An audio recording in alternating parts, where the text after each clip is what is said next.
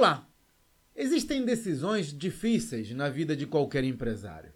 Delegar parte da operação a executivos, definir estratégias contra a concorrência e até avaliar a venda de parte do negócio para financiar a expansão são assuntos que podem tirar o sono de muita gente.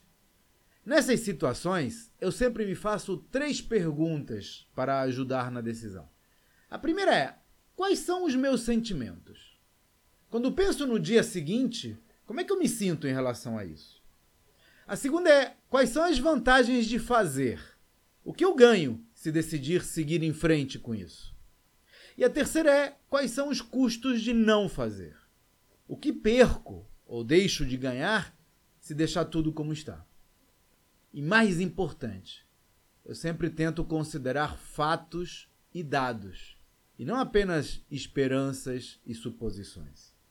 Esse é um dos temas que vou abordar no desafio Empresa Vendável.